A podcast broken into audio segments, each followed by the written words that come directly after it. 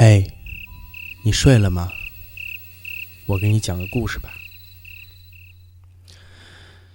笑的观察，我花了一周时间观察笑。其实，这个想法已经产生很久了。第一个观察对象是周二下午散步时遇到的小姐妹。一年前来这里上班时。就看到过他们。当时，其中一个脚受伤了，缠着厚厚的绷带；另一个每天都陪他散心。那天下午遇见他们时，其中较胖的那一个正讲着一个简短的笑话。讲完，另一个女孩子开心的大笑了起来。与我认识的许多女孩不同，她笑得十分爽朗，不用手掩嘴，也不低头弯腰，想怎么笑就怎么笑。一笑，云彩就裂开一道缝儿，让阳光投射下来。我开始观察她笑完之后的样子。人在大笑之后，总会回到平常的表情，不管笑得有多么开心。但是，这需要一个过程，而不是像机器一样从笑的状态直接跳转到不笑的状态。我不是时机的按下手表上的按钮计时，一面用眼角看着慢慢走过的两个女孩的笑脸。七秒之后，她的笑容变换到了一个可称为微笑的状态，眼睛。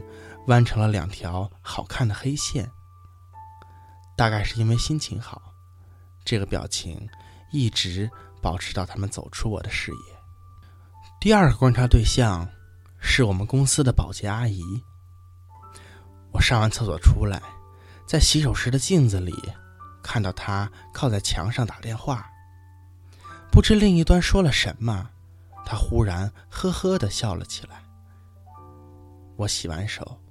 尽量自然的从镜子里看他的脸，心里默默数着。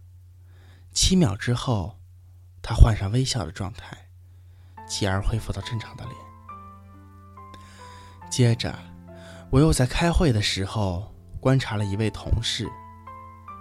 开会时，为了让气氛不像因为财产纠纷而闹得不可开交、走上法庭的兄弟那样紧绷绷的。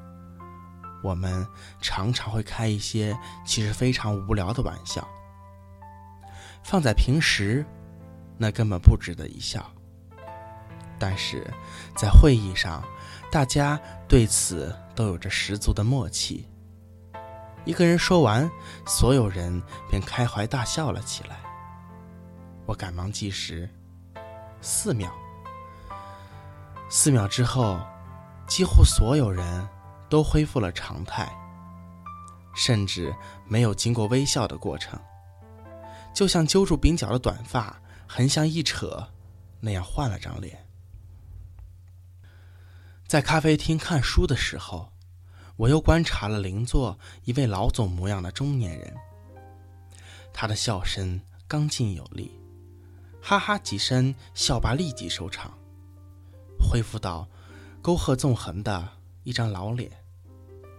那是一张经常向许多人发脾气的脸。大概因为太常发脾气了，他的笑只能维持三秒钟。而坐在他对面的年轻人，我估计是个销售，则可以持续十七秒。在我看来，七秒的笑既不做作，又不献媚；四秒的笑。太过敷衍。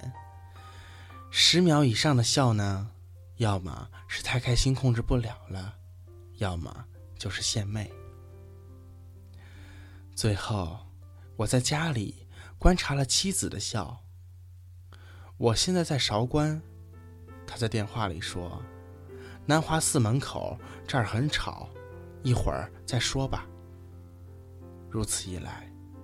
我当然只能观察墙上的照片了。片里，他把嘴角向上提起五毫米，艰难的保持着那个表情。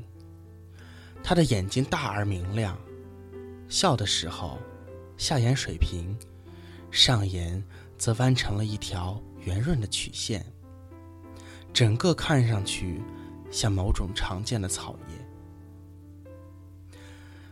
他的笑持续了很久很久，一直不消失。让我无从分析。我把擦鼻涕的纸巾揉成一团儿，扔在他脸上。